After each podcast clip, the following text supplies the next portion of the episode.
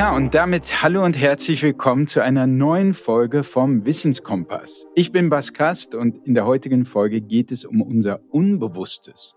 Ich freue mich, dass ihr wieder mit dabei seid.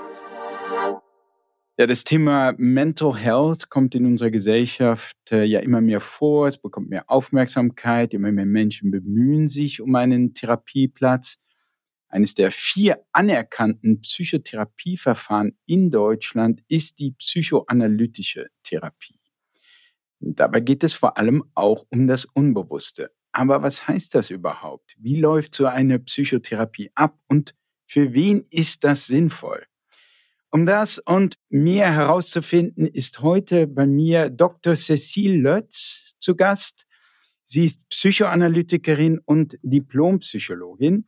Gemeinsam mit Dr. Jakob Müller hostet sie den Podcast Rätsel des Unbewussten. Und vor kurzem haben die beiden ein wunderbares Buch geschrieben, nämlich Mein größtes Rätsel bin ich selbst. Also ein herrliches Buch, werde ich gleich noch was zu sagen. Aber erstmal freue ich mich, dass du da bist. Herzlich willkommen, Cecile. Hallo, ich freue mich auch da zu sein. Hallo Cecile. Ja, dein Buch, ich habe das gelesen. Also ich bin noch dabei. Ich habe mehrere Fallgeschichten gelesen. Vielleicht sagst du auch selbst mal ein Wort dazu, aber das sind so psychoanalytische Fallgeschichten, die wirklich in der Tiefe beschrieben werden von einem Mann, der unter Depression leidet, einer jungen Frau. Die Geschichte, also die junge Frau wird Maike genannt, so heißt sie natürlich nicht wirklich, also nehme ich mal an. Mhm. Und die Geschichte hat mich besonders ergriffen, weil hier so eine junge, 22-jährige Frau versucht, Grenzen zu setzen. Und sie versucht, alles richtig zu machen. Und ihre Eltern versuchen auch alles richtig zu machen. Man kann sagen, bei beiden steht ihnen so das Unbewusste ein bisschen im Wege wenn man so will. Und ja, es ist fast herzzerreißend, das zu lesen und sehr ergreifend. Und das ganze Buch ist in dieser Weise geschrieben und es ist auch wirklich sehr gut geschrieben. Also ich kann es wirklich nur empfehlen.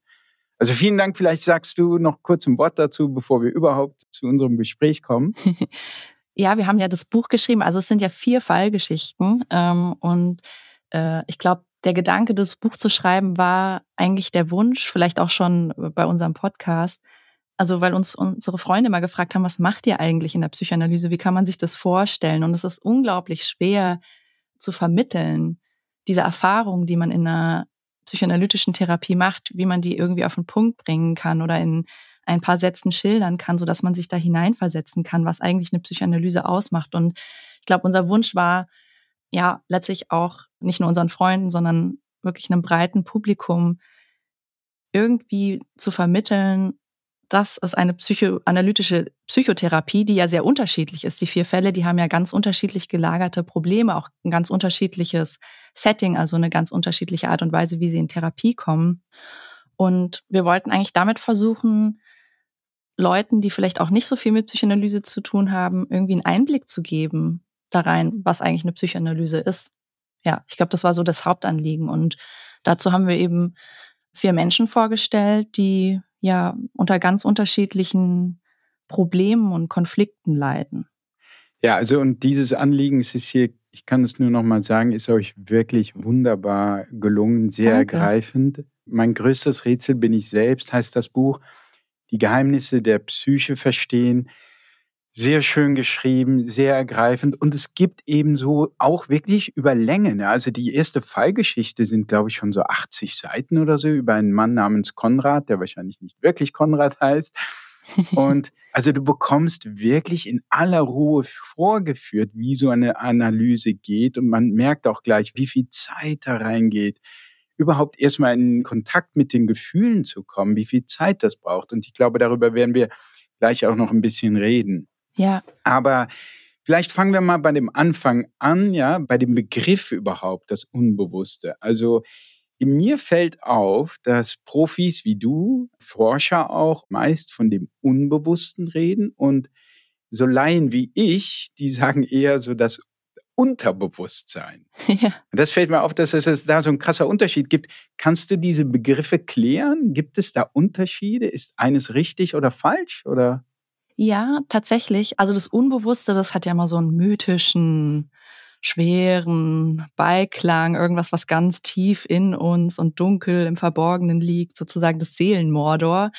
Und tatsächlich ist es aber so, dass das Unbewusste eigentlich an der Oberfläche liegt, also in unseren Verhaltensweisen oder bestimmten Denkmustern sichtbar wird, also ganz sozusagen unschuldig offen da liegt. Und also das Unbewusste sagt man in der Psychoanalyse, davon hat also Freud auch schon gesprochen oder vor ihm auch andere Autoren, das meint erstmal ganz schlicht etwas, was nicht bewusst ist, also unbewusst. Und ich glaube, diese Vorstellung, das Unterbewusste, das kommt, glaube ich, eben daher, dass man diese Vorstellung hat, es muss irgendwie irgendwo drunter liegen, also eine Art räumliche Vorstellung. Also wo etwas unten drunter liegt, kann auch was oben drauf liegen oder an der Oberfläche sein. Ich glaube, dass es damit viel zu tun hat, diese Verwechslung.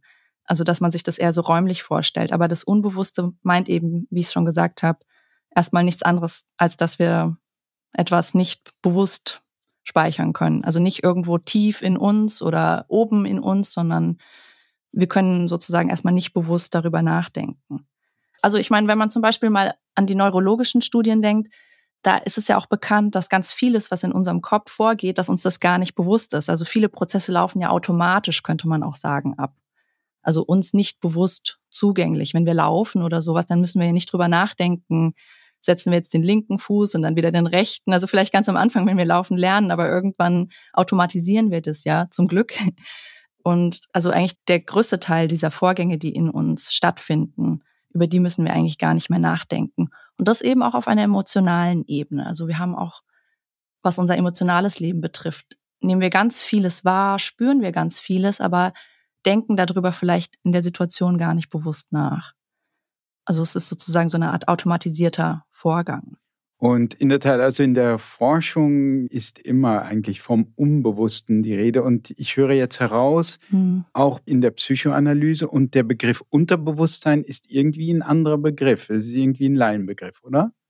Also ja, man hört ihn auch manchmal tatsächlich in der Psychologie, aber also jetzt aus der Psychoanalyse kommt er nicht. Da müsste man tatsächlich richtigerweise das Unbewusste sagen. Auch nicht das Unbewusstsein, sondern wirklich das Unbewusste. das wäre sozusagen, wenn man fachlich, profimäßig irgendwie kennerisch auftreten möchte. das möchte ich ja. Du hast Freud schon genannt. Freud hatte ja dieses hübsche Modell von der Psyche. Also er hatte mehrere Modelle, ne, aber er mhm. hatte auch dieses Eisbergmodell. Kannst du uns das kurz vorstellen und was das bedeutet? Ja, also das Eisbergmodell, also das ist ein sehr bekanntes äh, Schaubild von ihm. Ich würde fast aber sagen, dass das ein bisschen dazu beiträgt, sich diese unten-oben-Vorstellung äh, zu, ja. äh, zu äh, verfestigen. Genau. ähm, ja, unter der Wasseroberfläche. Ja. Genau, also es guckt oben die Spitze des Eisbergs heraus. Das sind sozusagen die bewussten Vorgänge. Dann gibt es so einen kleinen Part, der ist vorbewusst. Also jetzt, wenn ich zum Beispiel das mit dem Laufen eben gesagt habe, das ist ja ein Vorgang, der läuft zwar automatisiert ab, aber wir können uns prinzipiell ins Bewusstsein holen.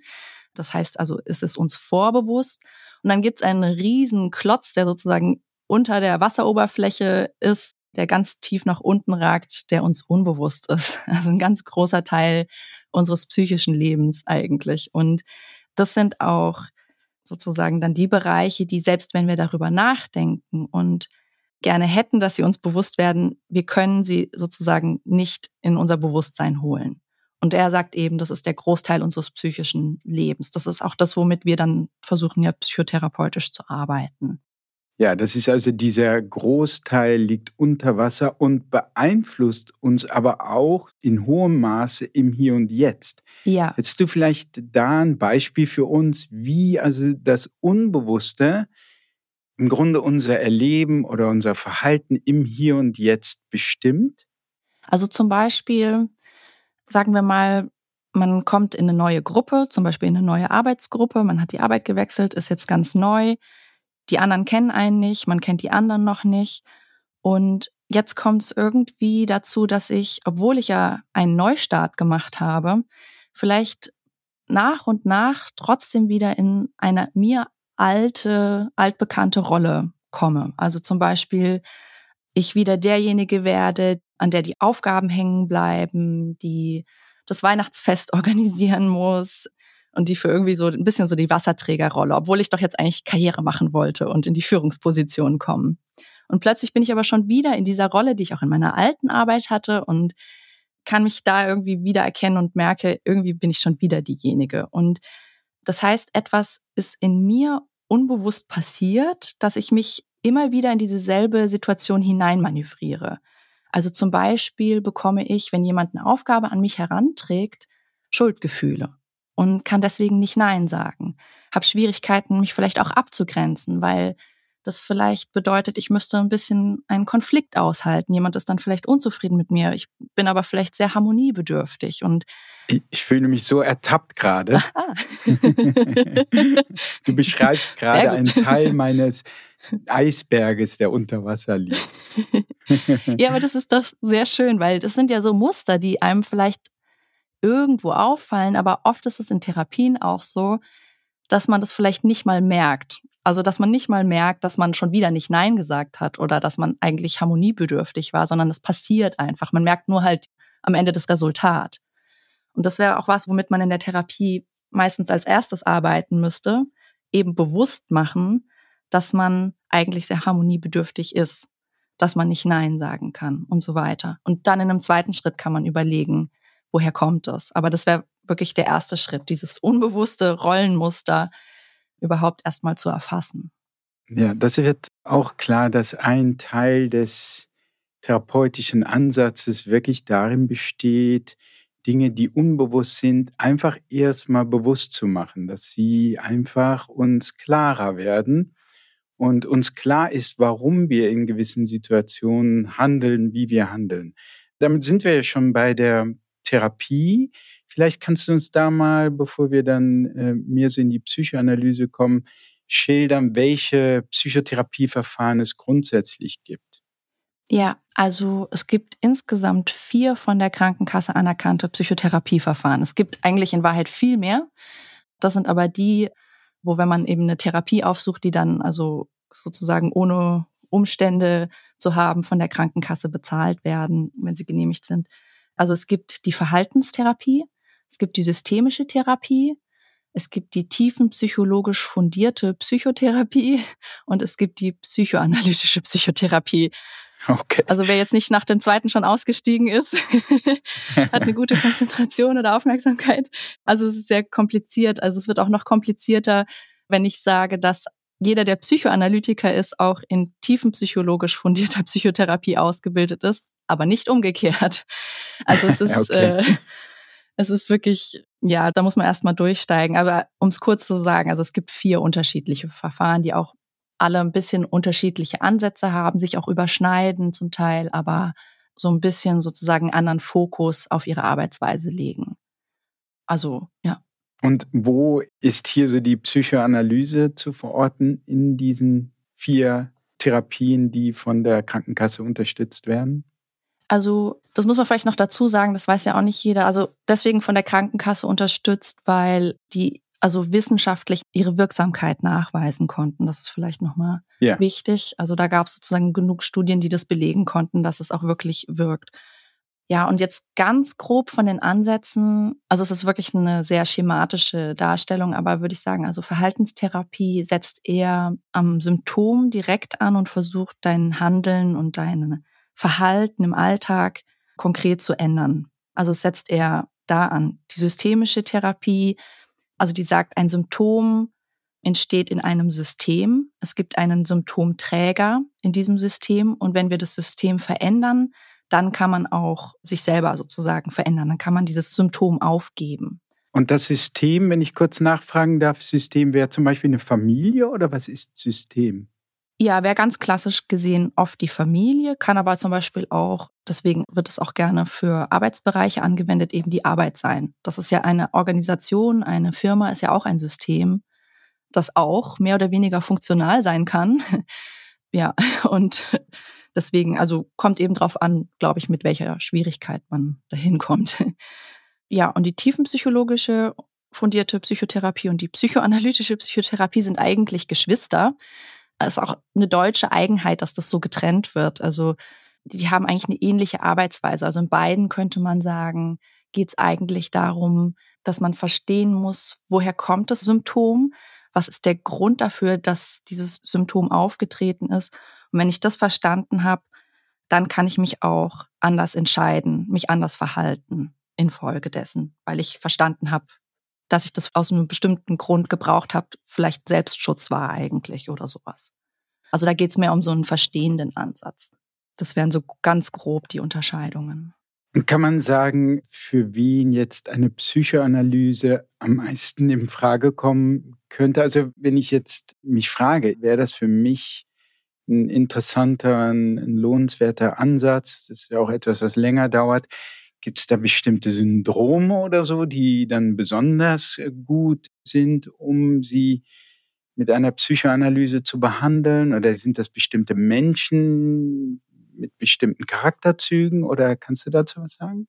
Ich würde zum Beispiel schon mal nicht von der Länge her ausdenken. Also das ist auch oft, ähm, glaube ich, ein Missverständnis, dass psychoanalytische Psychotherapie, dass das immer nur lange Therapien seien. Also es gibt auch Kurzzeit psychoanalytische Psychotherapien, also dass man innerhalb von ein paar Stunden arbeitet, dann viel fokussierter arbeitet.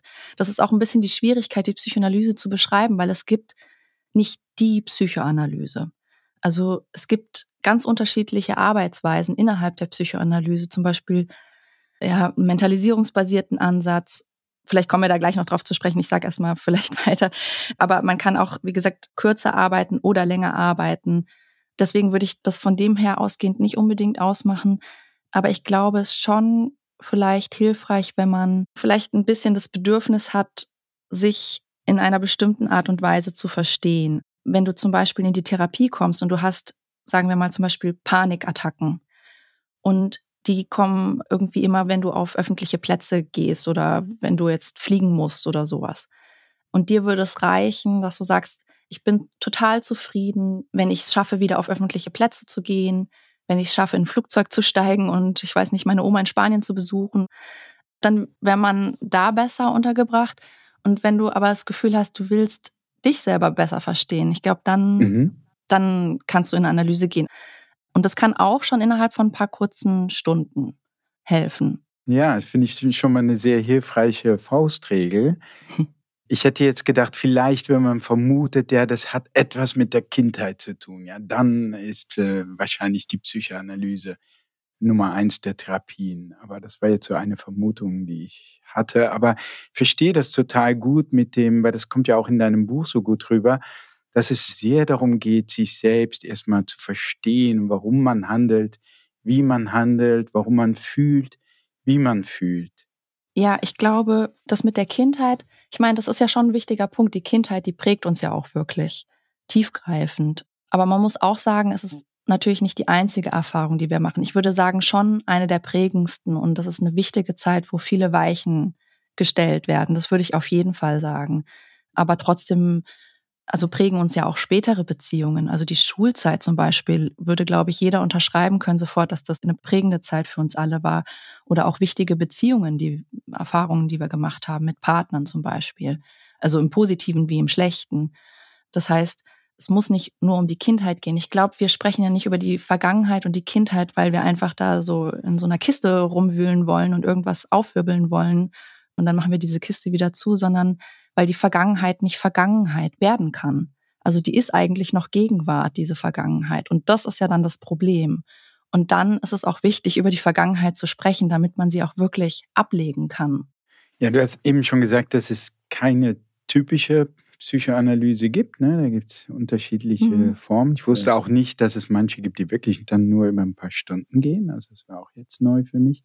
Kannst du vielleicht trotzdem ein bisschen beschreiben, wie jetzt, auch wenn es keine typische äh, Psychoanalyse gibt, wie ein Psychoanalytiker typischerweise in der Therapie vorgeht. Bitte verzeih das typischerweise. Also ihr versucht es, du versuchst es ja auch in den Fallgeschichten ein bisschen näher zu bringen ja. in deinem Buch, in eurem Buch. Ja, also ich würde ja auch sagen, dass es so ganz grob ja auch Ähnlichkeiten gibt. Also, also ich glaube, es würden alle Analytiker unterschreiben, dass sie versuchen, also mit diesem verstehenden Ansatz zu arbeiten und in der Beziehung zu arbeiten. Also kann sich das vielleicht vorstellen, wenn jemand Liebeskummer hat und traurig ist und mit seinen Freunden darüber sprechen möchte.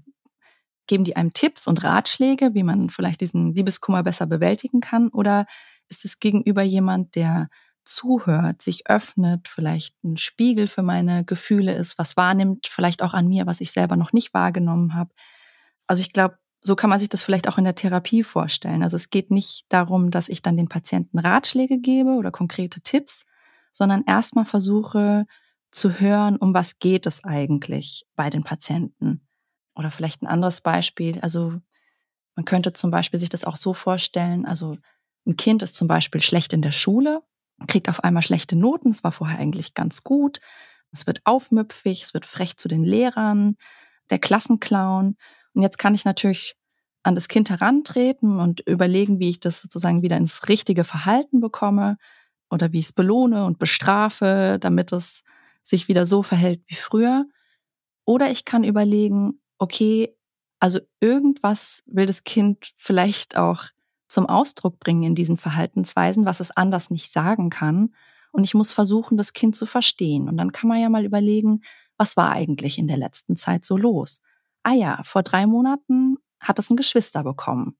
War ja ein großes Ereignis. Und seitdem muss man schon auch sagen, hat man gemerkt, das Kind reagiert schon immer wieder auch eifersüchtig auf dieses Geschwister. Ah ja.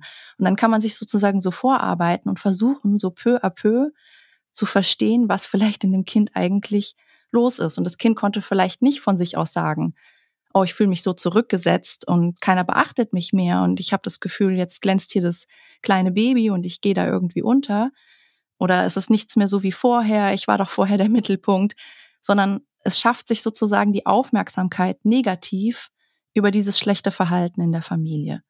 Und solche Muster sozusagen aufzudecken oder ähm, zu erfassen, darum würde es in einer Analyse gehen. Also so würden wir versuchen zu arbeiten. Und das ist jetzt ein Beispiel mit einer Familie gewesen, aber wir tragen ja diese Familien auch selbst in uns. Also wir haben dieses Familiensystem selbst auch verinnerlicht. Also auch wenn wir erwachsen sind, das hat man ja zum Beispiel in der Fallgeschichte Maike auch gut gesehen, die irgendwie äußerlich möchte sie ja mit ihren Eltern eine gute Beziehung haben und die geben sich auch alle so Mühe, aber innerlich diese inneren Kritiker, die sie in sich aufgenommen hat oder auch dieses Abgeben von Verantwortung, das sind innere Figuren, die sie nicht loslassen. Und das muss man versuchen zu verstehen und ja, damit versuchen wir zu arbeiten.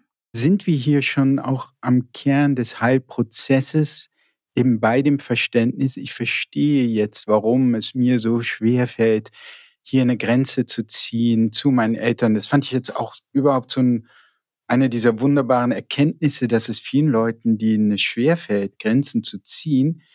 Und ich gucke gerade mal in dein Buch rein, da schreibst du an dieser Stelle, ich sage, also die Therapeutin im Buch sagt, sie fühlen sich so schuldig, weil sie zu einem Angebot ihrer Eltern Nein gesagt haben, es fühlt sich für sie an, als hätten sie zu ihren Eltern als Ganzes Nein gesagt. Mhm. Und das stimmt natürlich in vieler Hinsicht. Und ich ertappte mich auch wieder da dabei, es mir oft selber so schwer fällt, Nein zu sagen, weil ich das Gefühl habe, ich stoße dann den anderen Menschen sozusagen ab oder ich, ich irgendwie, ich urteile über ihn negativ, weil ich das, was er mir vorschlägt, nicht will. Ja. Aber tatsächlich urteile ich ja nur und auch dieses Urteil ist total subjektiv und hängt von meiner subjektiven und spezifischen Situation ab. Aber ich urteile nur über diesen Vorschlag. Da sage ich, nein, der passt jetzt gerade nicht zu mir oder passt grundsätzlich nicht zu mir. Genau. Und diese Verwechslung, also ist eigentlich, würde man denken, ist so einfach. Mhm. Aber das fällt mir oft so schwer und ich glaube, ich bin nicht der Einzige. Ja.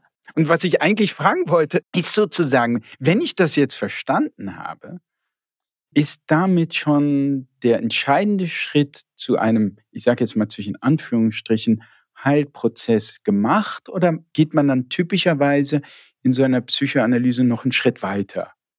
Ja, also ich glaube, es ist ein wichtiger Punkt zumindest. Also diesen Aspekt überhaupt erstmal auseinanderzuhalten. Also in der Situation selbst merkt man ja vielleicht gar nicht, dass man das verwechselt. Also dieses Gefühl, was sozusagen unsprachlich in uns ist, dass ich die Person als Ganzes ablehnen würde und dass ich eigentlich doch nur zu einer einzelnen Aufgabe Nein sage. Und das erstmal überhaupt zu sortieren und zu erfassen. Ich glaube, das ist schon mal ein erster wichtiger Schritt.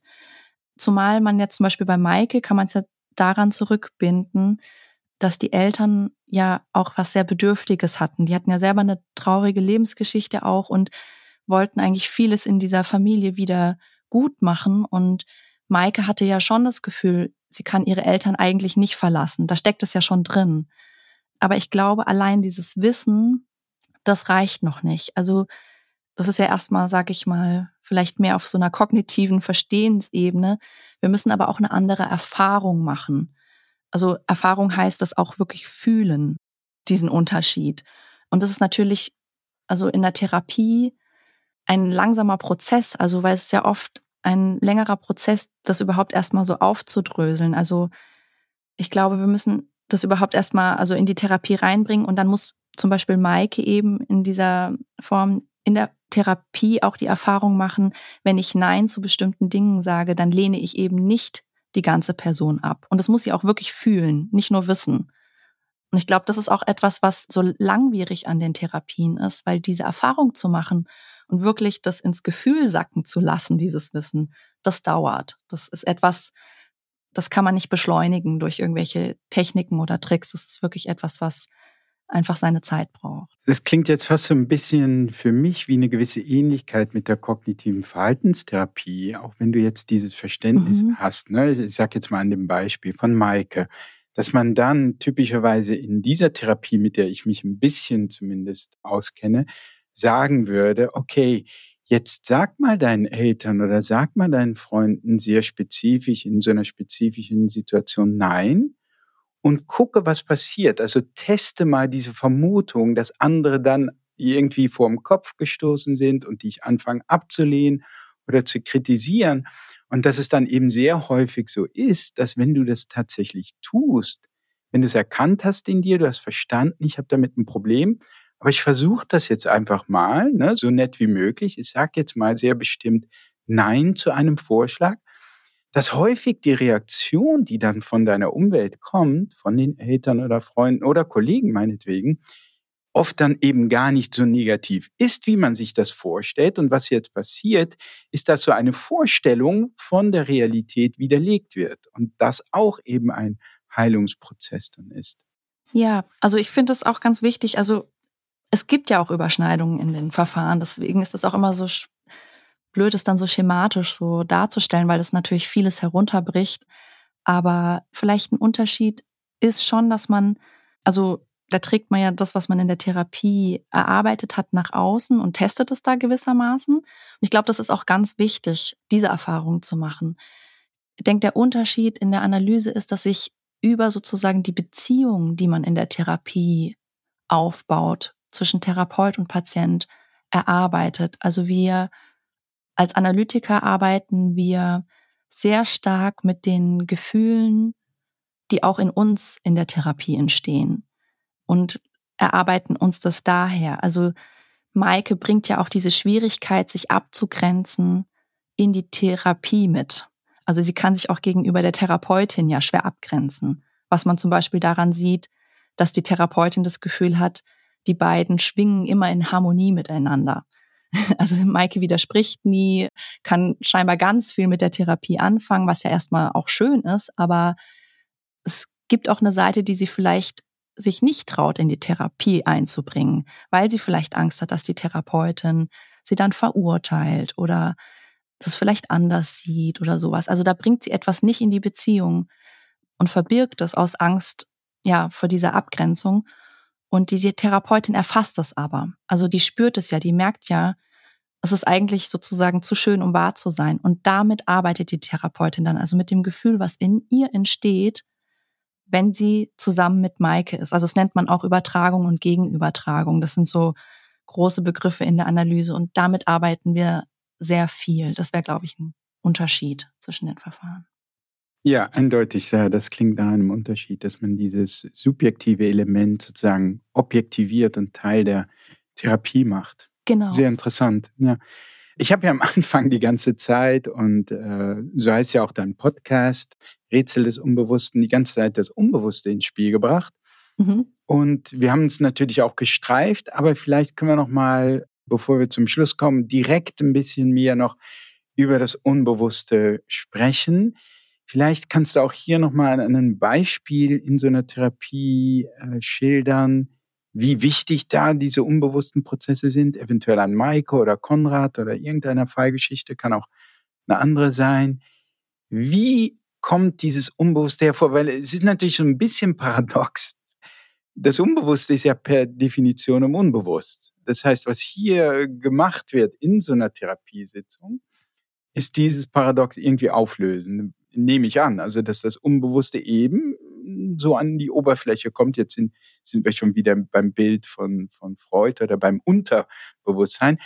Hm. Kannst du äh, äh, uns ein bisschen an einem Beispiel schildern, wie das gelingt? Also wie man, wie man im Grunde das Unbewusste ein bisschen mehr so an die Oberfläche holt? Also da würde ich nochmal sagen, dass es wichtig ist, dass das Unbewusste ja oft in dem steckt, wie wir uns zum Beispiel verhalten.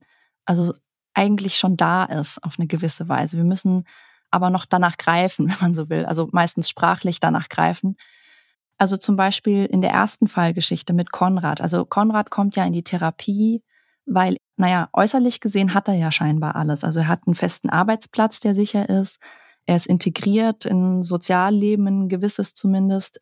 Äußerlich gesehen hat er sozusagen alles, was er braucht zum Leben, aber er ist eigentlich innerlich, ja, fühlt er sich eigentlich leer und hat das Gefühl, dass das Leben ja keinen Sinn für ihn hat. Also er brennt für nichts, er kann für nichts irgendwie so eine Leidenschaft entwickeln.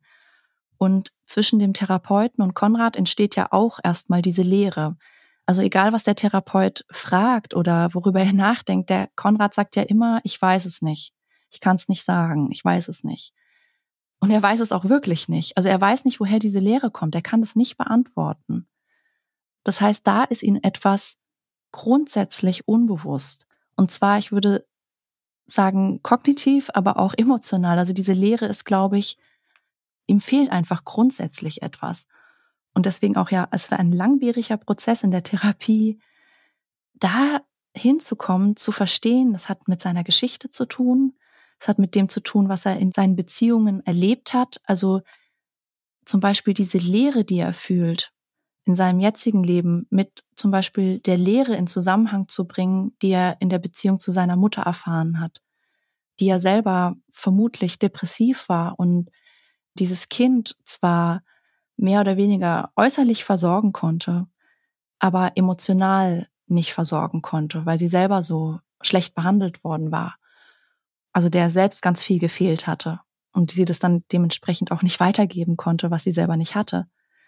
Und da sieht man aber auch schon an der Struktur, äußerlich versorgt sein, aber emotional eigentlich hungrig sein, da wiederholt sich ja zum Beispiel etwas. Und diesen Zusammenhang zum Beispiel herzustellen, das ist jetzt ja nur ein Aspekt, das ist ja eine sehr komplexe Geschichte, die ja sehr verwickelt auch ist. Aber das wäre zum Beispiel so ein Punkt, wo man sich so diese Puzzleteile langsam zusammensucht. Auch zum Beispiel diese Beziehung, die er mit Tanja hatte, also seiner letzten Ex-Freundin, die letzten Endes gescheitert ist, weil er diese Beziehung eigentlich nicht lebendig halten konnte, sondern sich immer weiter zurückgezogen hat. Also da hat er zum Beispiel etwas wiederholt, was er auch mit seinen Eltern erfahren hat, auch mit seinem Vater, dass er irgendwie diese Beziehung äußerlich gehalten hat, aber innerlich nicht wirklich mehr im Boot war, sondern diese Nähe zu der anderen Frau, die ja eigentlich sehr leidenschaftlich und interessiert an ihm war, nicht ausgehalten hat, weil sie an so einen Schmerz in ihm gerührt hat, den er aus der Vergangenheit noch mitgetragen hat, den er noch nicht losgelassen hatte. Und das erstmal alles zu entdecken und in Zusammenhang zu bringen, das sind so wirklich einzelne Puzzleteile, bis man sie ja zusammengetragen hat, die dafür sorgen, dass man so nach und nach sich dessen bewusst wird, womit es eigentlich zu tun hat, diese Lehre. Ich glaube, wir haben auch die Geschichte auch erzählen wollen, weil im Podcast haben wir auch eine Folge zu dem Problem gemacht, was er hat. Also das nennt sich in der Psychoanalyse die weiße Depression. Das ist ein Unterschied sozusagen, könnte es gegenüberstellen einer schwarzen Depression. Also was eigentlich jeder kennt, so dieses nicht aufstehen können, äh, lustlos sein, nicht schlafen können. Das sind ja so die typischen Depressionsanzeichen. Es gibt aber auch eine Form von Depression, die sozusagen unauffälliger ist. Also wo jemand scheinbar im Alltag funktioniert, scheinbar mitlacht, scheinbar irgendwie mit Freunden was unternehmen kann, aber innerlich nicht dabei ist. Also alles sich innerlich eigentlich so sinnlos anfühlt. Und das war eine der erfolgreichsten Folgen, die wir im Podcast publiziert haben. Und ich glaube schon, und das merkt man auch in der Praxis, auch in der Praxis kommen wirklich viele Menschen, die sagen, ich habe doch eigentlich alles, ich verstehe nicht, warum es mir nicht gut geht. Ich habe einfach keine Freude irgendwie, ich sehe kein Ziel für mich im Leben.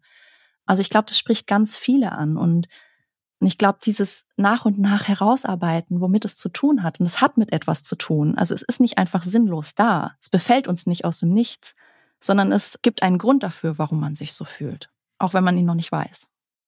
Ich muss jetzt einfach spontan nachfragen, wahrscheinlich wirst du nie sagen, aber wenn das auf so viel Resonanz stößt und wenn so viele Menschen offenbar unter dieser weißen Depression, wie du es nennst, dieser Leere leiden, Gibt es dafür irgendwelche Ursachen, die, die du nennen könntest, oder ist das immer hochindividuell? Hm, ich glaube beides. Also ich glaube, es gibt auch individuelle Aspekte, aber natürlich auch gesellschaftliche Gründe. Das verwebt sich ja ganz komplex auch ineinander. Das kann man ja eigentlich gar nicht so immer dann im Großen und Ganzen auseinanderhalten. Aber ich könnte mir schon vorstellen, dass sowas viel auch mit so einer zunehmenden Vereinzelung sozusagen in unserer Kultur zu tun hat. Also schon dieser Zerfall von Strukturen, also so institutionellen Strukturen. Also Familie.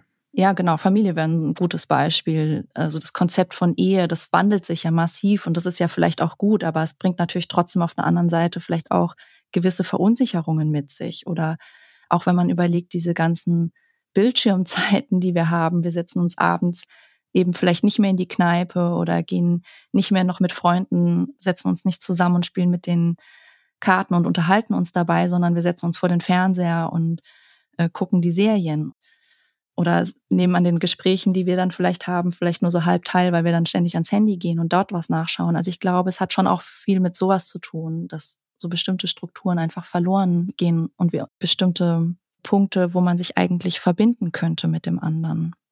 Ich glaube, das sind schon wichtige Mechanismen. Und nicht nur das, genau was du sagst, sozusagen einfach nur eine Fernsehserie gucken oder so, sondern natürlich auch, wenn du auf Instagram guckst, äh, und typischerweise ist es ja so, dass da so ein glamouröses Leben vorgegaukelt wird. Mhm. Nicht, es werden immer die schönsten Bilder rausgesucht aus dem Fünf-Sterne-Wellness-Hotel, immer wenn man am besten drauf ist, immer wenn man am besten aussieht, immer wenn man am meisten lächelt und glücklich ist.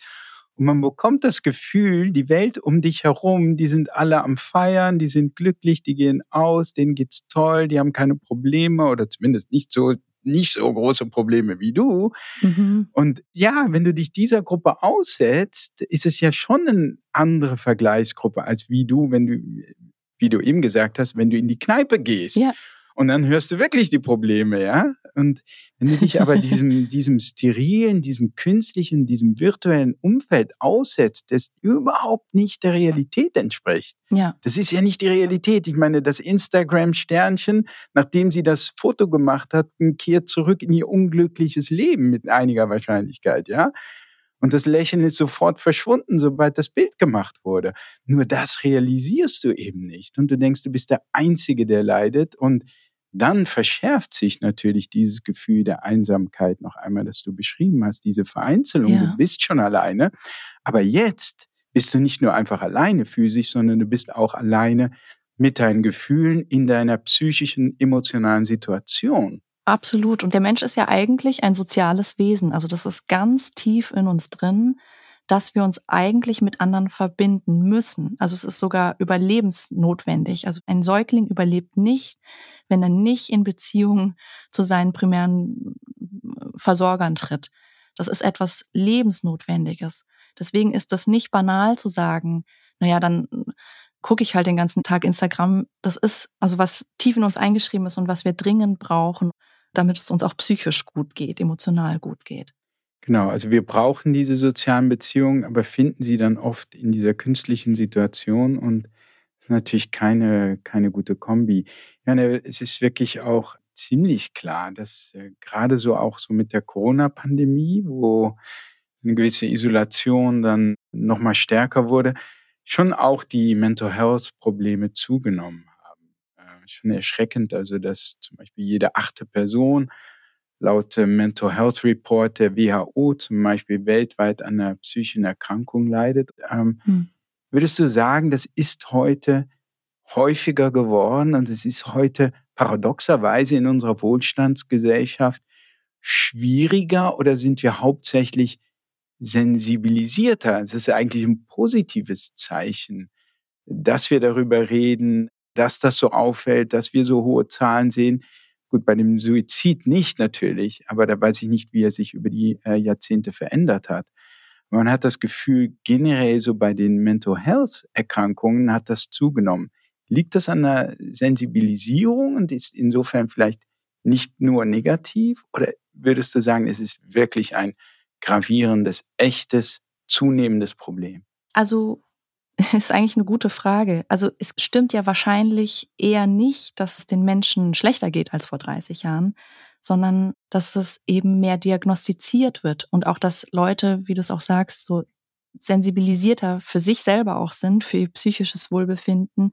Und ich glaube auch vor allem, es vielleicht weniger stigmatisiert ist inzwischen, sich auch für psychische Belange Hilfe zu suchen. Und dann kriegt man natürlich im Resultat mehr Diagnosen raus, weil die Leute mehr Fachärzte dafür aufsuchen und Psychotherapie aufsuchen. Also ich glaube, das spielt schon auch eine große Rolle. Also ich glaube, meine Großeltern, da hätte sich keiner von denen ohne große Stigma-Ängste psychologische Hilfe gesucht. Das ist ja heute vielleicht schon was anderes. Da ist es ja viel akzeptierter, zum Therapeuten zu gehen. Also ich glaube, dass es auch viel mit so einer Sensibilisierung zu tun hat, wenn man sozusagen den Zahlen glauben darf. Und finde ich, macht auch irgendwo Sinn. Also wenn man ja, jetzt habe ich ja gerade schon von den Großeltern gesprochen, wenn man an diese Generation denkt, die haben ja auch, also wirklich viele traumatische Erfahrungen gemacht mit dem Zweiten Weltkrieg zum Beispiel. Das hat ja auch viele Traumata hinterlassen. Also ich glaube, die Zahl selbst ist vielleicht nicht mehr geworden, aber dass man ein anderes psychisches Verständnis hat, das ist, hat sich, glaube ich, verändert. Ich meine, das Problem ist halt auch, dass natürlich dann Leute sich zu Recht auch mehr Hilfe suchen wollen, auch psychologische Hilfe und da stoßen wir einfach an ein Kapazitätsproblem bei uns in der Gesellschaft. Also es gibt zwar genügend Therapeuten an sich, aber halt nicht genug Kassenplätze und Therapeuten, die in einer eigenen Praxis tätig sein können. Und es gibt so viel Anfrage. Also man wird als Therapeut wirklich geradezu überschüttet mit Anfragen und kann auch manchmal schon gar nicht mehr reagieren, weil das so viel ist. Es ist wirklich dramatisch. Und leider reagiert die Politik darauf ja also im Grunde gar nicht. Ich glaube, das ist aber auch eine Milchmädchenrechnung. Also es gibt ja viel mehr Ausfälle aufgrund so von Krankheitstagen mit psychischem Hintergrund oder Frühberentungen oder sowas. Und das hat ja, wie du es auch gesagt hast, seit Corona noch mal mehr zugenommen, gerade bei den Jugendlichen auch. Also es gibt einen hohen Bedarf und eigentlich auch einen hohen Handlungsbedarf. Und ja, ich denke, die Politik würde schon gut daran tun, daran auch etwas zu ändern. Also es gibt auch Studien, die belegen, dass für ein Euro, den man in die Psychotherapie steckt, dass der drei Euro an Ersparnis für die Gesellschaft bringt. Ja, wow. Das ist massiv. Mhm. Also es wird, denke ich, lange nicht genug getan. Ja, also vielen Dank, Cecile, dass du diesen wirklich wunden, schmerzhaften, aber doch sehr wichtigen Punkt nochmal ansprichst. Denn es ist natürlich schon wirklich tragisch, wenn ein Mensch in Not aus diesem finanziellen Grund einfach nicht äh, einen Therapieplatz bekommen kann, während die Therapeuten ja da sind. Ja. Das ist schon echt tragisch. Ja, vielen Dank nochmal für diesen Punkt und vielen Dank auch für das Gespräch. Äh, ich fand das sehr spannend. Ich könnte noch eine Stunde weiterreden. Und zum Glück gibt es aber noch für all jene, die sich für das Thema interessieren, äh, dein Buch, euer Buch, das du gemeinsam mit deinem Kollegen, mit Podcaster Jakob Müller geschrieben hast und wirklich ein wundervolles Buch ist mit Fallgeschichten, der Psychoanalyse, wo man endlich mal so ein bisschen, für mich war das auch immer ein Rätsel, mhm. wie so eine Psychoanalyse geht und man bekommt wirklich ein Gespür dafür. Man geht wirklich mit auf diese Reise, diese therapeutische Reise, die öfters doch so über Jahre gehen kann in dem Buch und wie wir jetzt gehört haben, aber auch manchmal kürzer ist. Also vielen Dank nochmal, Cecile. Ja, am Montag erscheint eine kurze Episode, in der ich einen kleinen Deep Dive mache, egal ob es um eine aktuelle Studie zum Thema geht oder um praktische Tipps für euren Alltag. Wenn ihr Fragen oder Feedback habt, schreibt gerne eine Mail an baskast.hellohealth.de Oder ihr schreibt mir eine Nachricht bei Instagram. Da findet ihr auch Videoausschnitte aus den letzten Podcast-Episoden. Wir hören uns am Montag wieder. Bis dahin wünsche ich ein schönes Wochenende. Euer Bass.